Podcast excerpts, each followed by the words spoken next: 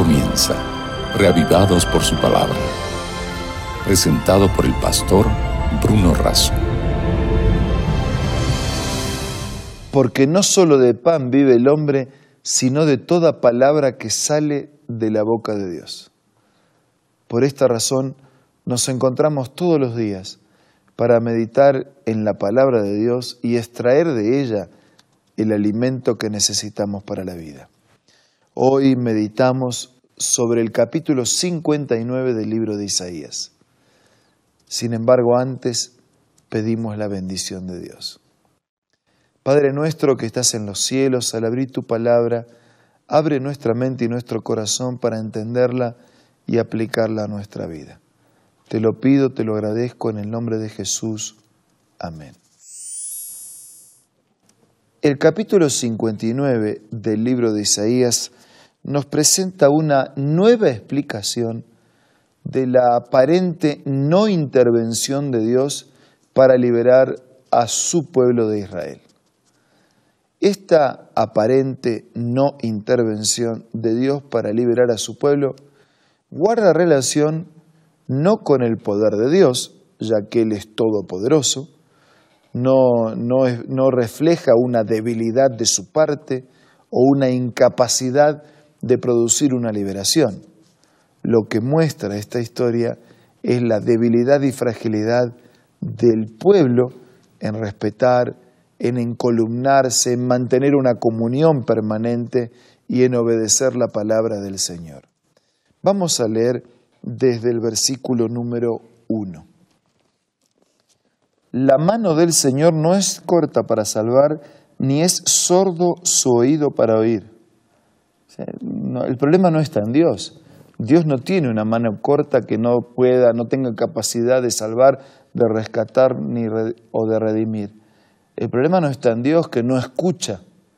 ¿Dónde está el problema? Versículo 2. Son las iniquidades de ustedes, los pecados, las que separan de Dios.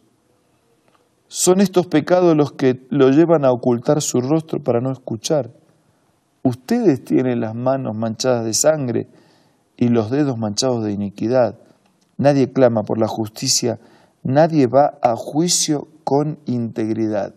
Se confía en argumentos sin sentidos, se mienten unos a otros, conciben malicia y dan a luz perversidad. El problema no está en las manos cortas de Dios para salvar. El problema no está en la incapacidad de Dios para socorrer. El problema está en nuestras manos manchadas de sangre, en nuestra vida llena de pecado y en la separación caprichosa a la que nos sometimos al voluntariamente elegir separarnos de Dios transitando un sendero de pecados.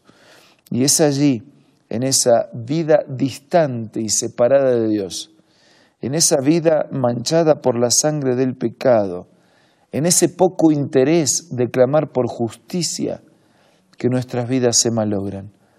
El versículo 5, gráfica pero duramente, dice, incuban huevos de víboras y tejen telarañas. El que coma de esos huevos morirá. Si uno de ellos se rompe, saldrá una culebra sus tejidos no sirven para vestido, no podrán cubrirse con lo que fabrican. Sus obras son obras de iniquidad y sus manos generan violencia. Sus pies corren hacia el mal, se apresuran a derramar sangre inocente, sus pensamientos son perversos, dejan ruina y destrucción en sus caminos. No conocen la senda de la paz, no hay justicia alguna en su camino. Abren senderos tortuosos y el que anda por ellos no conoce la paz. El profeta describe la situación del pueblo de aquellos días y también la nuestra.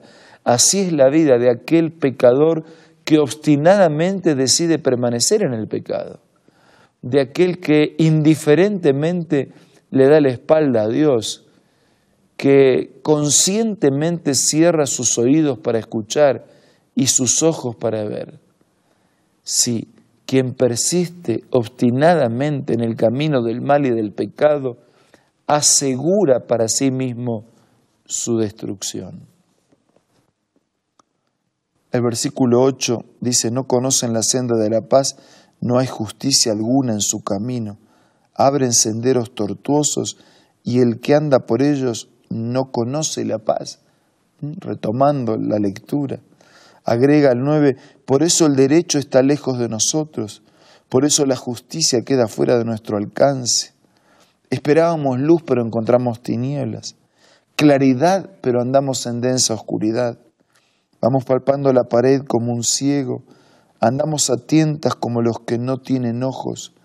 En pleno mediodía tropezamos como si fuera de noche. Teniendo fuerzas estamos como muertos.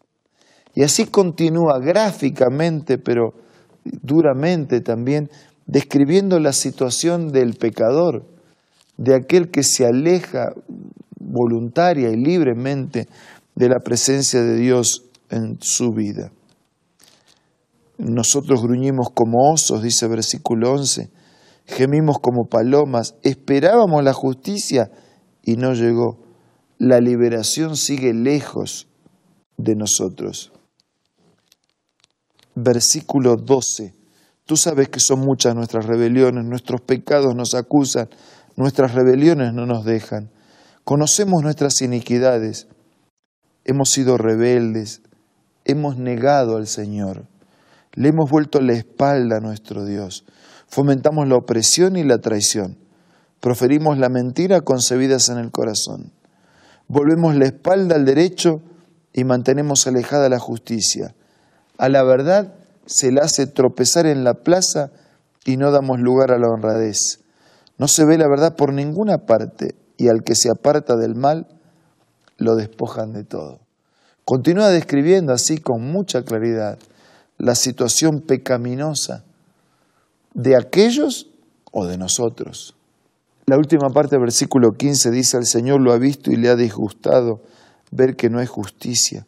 Lo ha visto y le ha asombrado ver que no hay nadie que intervenga. Por eso su propio brazo vendrá a salvarlos su propia justicia los sostendrá. Se pondrá la justicia como coraza, se cubrirá la cabeza con el casco de la salvación, se vestirá con ropas de venganza, se envolverá en el manto de sus celos. Versículo 18, les pagará según sus obras. Versículo 19, desde el occidente temerán el nombre del Señor y desde el oriente respetarán su gloria, porque vendrá como un torrente caudaloso impulsado por el soplo del Señor. Versículo 20, el Redentor vendrá a Sión, vendrá a todos los de Jacob, que se arrepientan de su rebeldía, afirma el Señor. En cuanto a mí, versículo 21, este es mi pacto. Mi espíritu que está sobre ti y mis palabras que he puesto en tus labios no se apartarán más de ti, ni de tus hijos, ni de sus descendientes, desde ahora y para siempre, así dice el Señor. Y otra vez, llegamos al punto de decir que es inexplicable el amor de Dios. Un Dios que ama enteramente y un Dios que recibe como respuesta un amor pequeño, pálido, intermitente, ocasional pero un Dios que persevera, que no desiste de su plan y de sus planos, un Dios que no desiste de su proyecto de hacer felices a sus hijos. Por eso dice el Redentor, vendrá a Sión, vendrá a todos los de Jacob que se arrepientan de su rebeldía. Es necesario asumir, como lo hizo Pedro llorando amargamente, que había negado, que había traicionado, que había sido indiferente al Señor. Es necesario asumir, asumir nuestra pecaminosidad. Y mientras nosotros lo hacemos, el Señor reitera, yo mantengo mi pacto, mi espíritu está con ustedes y mis palabras he puesto en tus labios.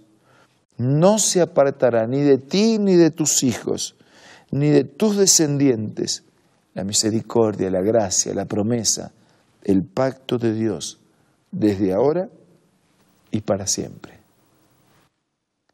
Este es un buen momento para agradecer a Dios por ese pacto inalterable, por ese amor inexplicable, por esa entrega ilimitada. Agradezca a Dios por sus bendiciones y decida colocar su vida en sus manos. Vamos a hacerlo ahora a través de la oración. Padre nuestro que estás en los cielos, gracias, muchas gracias por el mensaje de tu palabra.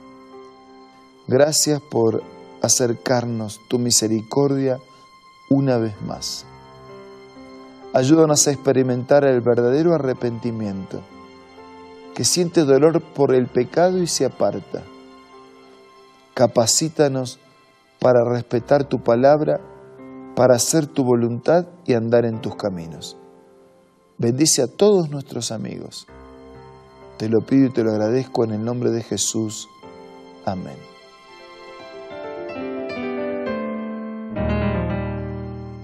Amigos, muchas gracias por acompañarnos una vez más. Tengan el mejor de los días. Nos reencontramos mañana para seguir siendo reavivados por su palabra. Esto fue Reavivados por su palabra, presentado por el pastor Bruno Razo.